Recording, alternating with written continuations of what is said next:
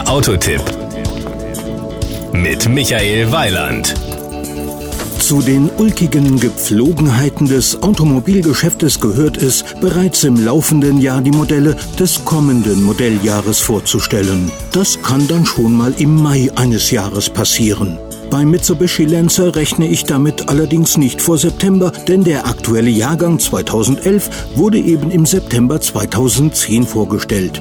Power und Drive für den Lancer gibt es fünf Motoren. Die Benziner mit 117 und 140 PS, dazu kommt der Rallye Art mit 240.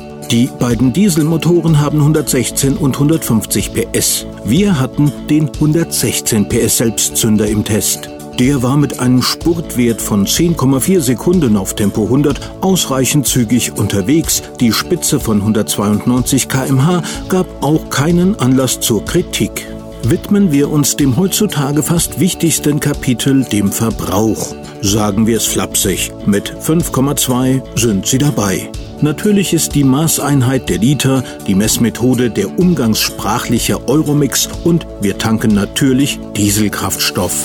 Die Innenausstattung der Lancer hat ein umfangreiches Sicherheitspaket, bestehend aus Kopfairbags vorn und hinten, Fahrer- und Beifahrer-Airbag, die je nach Aufprallschwere zweistufig auslösen und Knie-Airbags für den Fahrer. Darüber hinaus finden sich wichtige Features wie eine Klimaautomatik inklusive kühl- und beheizbarem Handschuhfach, ein Multifunktionslenkrad mit Bedienelementen für Audioeinstellungen, Tempoautomatik und Bluetooth-Freisprecheinrichtung. Insgesamt ist der Wagen reichhaltig ausgestattet, man muss auf nichts Wichtiges verzichten.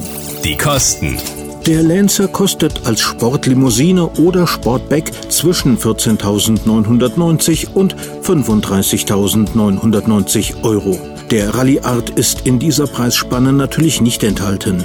Unser Testwagen war ein Mitsubishi Lancer 1.8 DID MiVec Edition zum Preis von 18.990 Euro.